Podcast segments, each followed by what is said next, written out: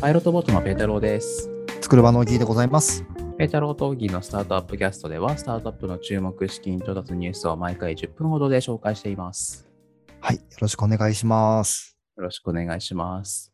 あの、今、収録が8月の15日なんですけれども、はい。ワクチン接種がね、始まっておりまして、あの、ちょうど、ペータローもオギーもワクチン接種の2回目を終えたというところで、ええ。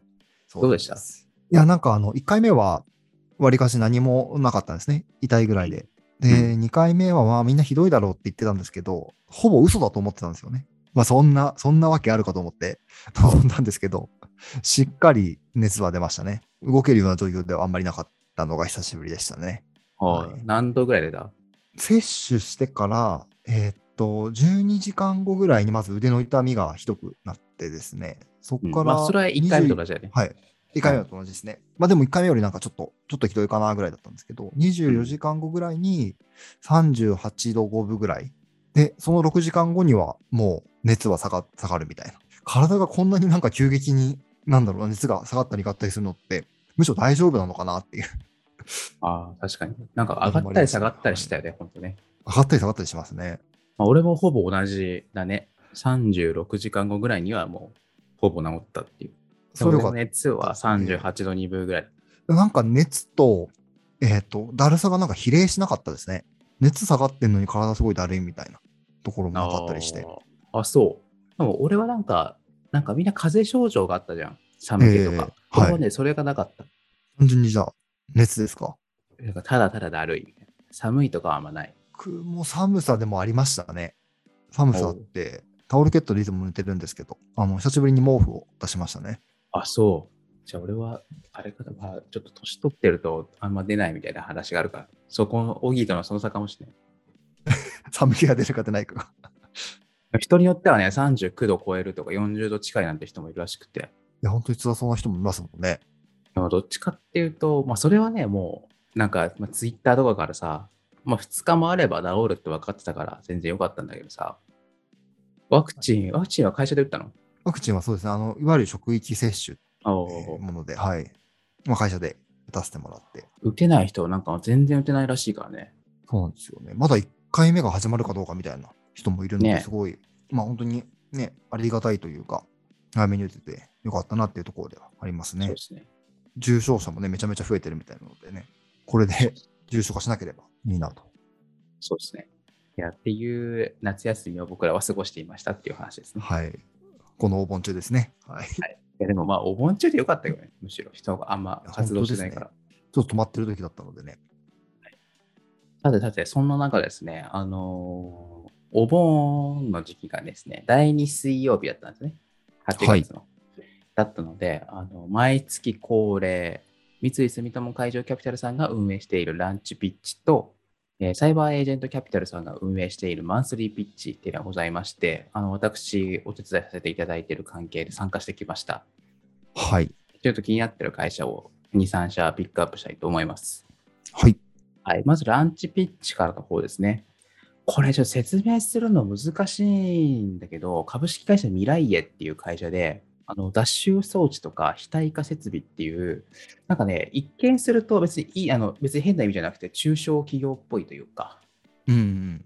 会社なんですけど、まあ、堆肥化とか脱臭システムとかを扱あの扱っていって、ね、ゴミの堆肥化ってまあ昔からやってると思うんですけど、まあ、ええ当然処理コストもかかるし、あと匂いですね、悪臭がつきまとうのが課題ですと。なんだけど、このミライエっていう会あの会社が開発したシステムを使うと、まあ、経費が69%削減されて、あと堆肥化期間が半分になるから、もう単純にその悪臭期間が50%で済むっていう。ええすごいですね。いや、すごいじゃん。すごいんだけど、ちょっとこれ以上説明のしようがないっていうかさ、なんかすごいブレイクスルーはあったんでしょうね。おそらあっく。たんだろうね。何かイノベーションが。はい。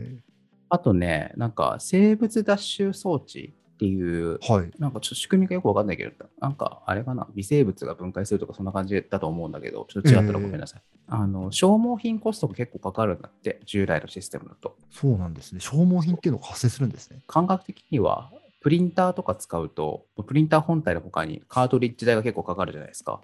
はいはいはい。ああいうイメージだと思うんですけど、そのカートリッジに該当するものが全くいらなくなるらしい。え、めちゃめちゃすごいですね。そうしかも脱臭性能は従来の7倍っていうことで、いや、めちゃくちゃすごいやん、みたいな。っていう、えー、すごい。もう完全に B2B だからね、ちょっと、これ以上ちょっとわからないんだけど、すごい。すごそうですね。あと、あ今のがランチピッチから一緒なんですけど、あとですね、はい。マンスリーピッチの方から一社、えっと、これはデルタンでいいのかな？デルタン株式会社のハナラブっていうサービスで、まあ、マウスピースですね。で、マウスピース矯正ってまあ昔からあったんですけど、僕全然これ知らなかったんですけど、なんか、なんとかっていう特許があったらしくって、はい。で、その特許が2018年に消えたんですって。え2、3年前に。でそれで、なんかその 3D プリンターとか使って、マウスピース矯正するのが結構安くなってると。そんなことがあるんですね。ね、最近このマウスピース矯正っていうか、まあ、自宅矯正みたいなのがね、結構サービス出てきてますね。面白いですね。そうそう。えまあ、安くなったって言っても、ちょっと月2万とかかかっちゃう。ちょっとごめんなさい。このハナラブがいくらかパッと忘れちゃったんですけど、かかるから、まあ、それなりに矯正かかるんですけど、まあ、それでもだいぶ従来のよりは安くなるっていうところで、気になるところですね。月々はい9075円です。だから約9000円。まあ、ちょっと税別かわかんないけど、月1万円。仮にだって、24ヶ月やったとしたって24万でしょ？だいぶ安いよ。はい。だいぶ安いですね。いやー、なんかめちゃめちゃ効果あるなとすごい嬉しいですよね。矯正って、僕は裏か裏裏側から矯正するって珍しいタイプだったんですけど、あのそあんまり見えなかったんですけど、なんかそこにやっぱり汚れが溜まったりとかするので、う。うん。そういう意味でいくとね、このマウスピースだと、お手入れも簡単そうですし、すごくいいですね。僕もちょっとね、歯が気になってるので、興味ありますね。はい。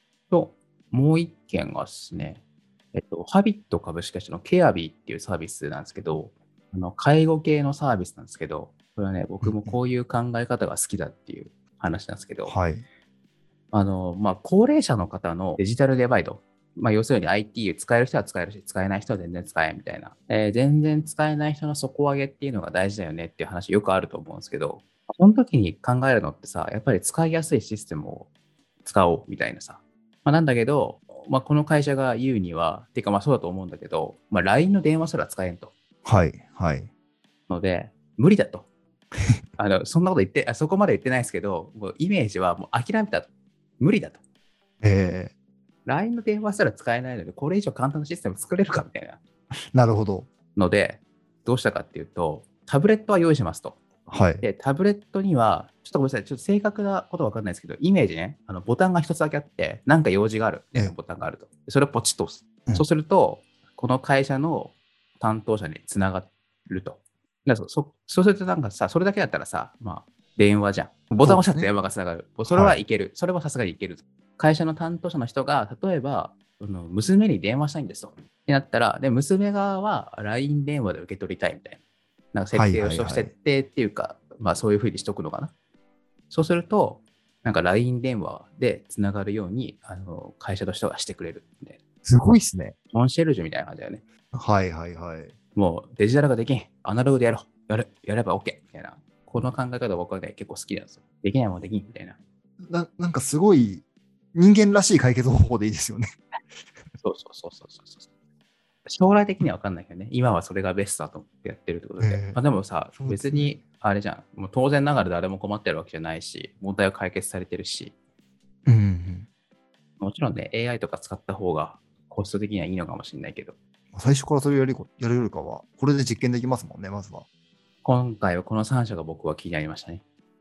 じゃあちょっと、まあ、本題っていうか前段の話が長くなりすぎたんですけど、あの、本題の方で1個だけ紹介したいんですけど、あの、このポッドキャストでは先週あった資金調達ニュースを、資金調達ニュースから、ちょっと1件、2件、気になるニュースをピックアップして紹介したいと思います。はい、今週は1件ですね、えー家庭料理配達サービス、作り置き JP、作り置き .jp かな。運営の株式会社アントウェイが15億円の資金調達っていうところで、サービスとしてはすごいシンプルなんですよ。家庭料理を配達しますっていう。うんうん。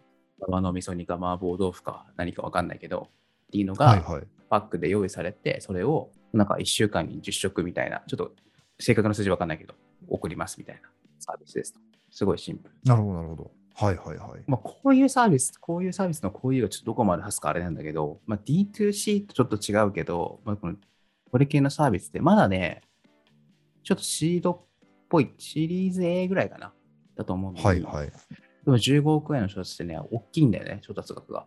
あ、そうですね。まあ、もちろんちょっと裏側の条件がわからないから何とも言えないんだけど、まず15億円調達してるってことは、まあ多分調子がいいんだろうなと。でね、作り置き JP って別になんか会社とかをフォローしてるってわけじゃないのにね、ツイッターでめっちゃ流れてくるんだよね。えー、なんでですかね。感動してるんじゃん、みんな。ちょっとこれ食べてみたら感動するのかもしれないですね。見てみると、なんだろうな。ウェブページにもミールキットと比較した場合とか、料理代行とかありますけど。そうなんだよね。そのミールキットとか、あんまりうまくいってるイメージって正直ないんだけど、週3食プランで8424円だから、まあまあの値段だよね。まあまあですね。で1週三食食2500円ぐらいでしょ？もっとか。3000円ちょっとかな。ですね。で、4名分らしいですね。4名分相当。そこまで安くはないですね。安くはないよね。まあでも、もちろん中身の質とかにもよるけど、まあこの時代に受けてるんだろうね。なんかぴったりハマったんだろうね。両方みんな働いてるみたいなところでですよね、きっと。まあ家、もしかしたらコロナで家にいるとかもあるかもしれないけど、って言ったって、まあ週7回、ん？週7日、1日3回、21食作るってのはめっちゃ大変だからね。そうですよね。それだけでもう何十時間取られますからね。本当に。ねタイミングとかやり方っていうのは大事なんだろうなって思ったっていう、なるほど。作り置き JP で思ったっていう。確かにな、こういう料理の宅配サービスみたいなところでいくと、まあ、たくさんあります、あるようなイメージありますからね。そうそうそうそう。ちょっとビジネスモデルが違うけど、オフィスオカンとかもそうだからね。はいはいはい。ちょっと気になりますね。こんだけ流行ってる理由みたいなところが。やっぱり美味しさとかがあるのかもしれないですし。なんか最近作り置き JP じゃなくて、他のちょっと D2C っぽいサービスだけど、マッスルデリとかグリーンスプーンとか、はいはいまあちょっと特化型のこういう配達ミールキットみたいな調達してるんだよね、ちょいちょい。そっか。もうなんかリアル店舗ではなくって、そういうオンラインの店舗というか、自宅に届けるみたいなのが主流になってくる可能性ありますよね。そう、今はちょっと、今今で言うとちょっとデルタ株みたいな話もあって、あんまり外行きたくないしね。はい。ちょっと怖いですもんね、また。うん。僕もちょっと人と会うと控えてますもん、やっぱり。そうですよね。まあ確かにな。とはいえ、そうするとなんか家で作ってると、なんか家の味に飽きるみたいなのもやっぱり あると思うので。でね、これでなんかサバの味噌煮美味しかったからサバの味噌煮作ろうみたいな話になるかもしれないけどし、確かに確かに。っていう作り置き JP が気になりましたっていうお話でございました。ちなみにあの VC の方とかメディアの方がこれ聞いてるかわかんないんですけど、あのこの資金調達ニュースはですね、今日は1件しか紹介しなかったんですけど、あの先週あったっていうか、前日にあった資金調達ニュースをあの全てメルマガでお送りするっていうことをやっておりますので、今はちょっとアルファ版なので VC とメディアだけに限らせていただいてるんですけど、もし興味ある方がいらっしゃったら、あのペテロの方にご連絡いただければお届けします。お届けできるようにしますので、ご連絡くださいませ。このポッドキャストは Spotify、SoundCloud、Apple のポッドキャストアプリなどで配信しています。ぜひフォローの方お願いします。はい、お願いします。はい、それではペータロー・トーギーのスタートアップキャストでした。さようなら。さよなら。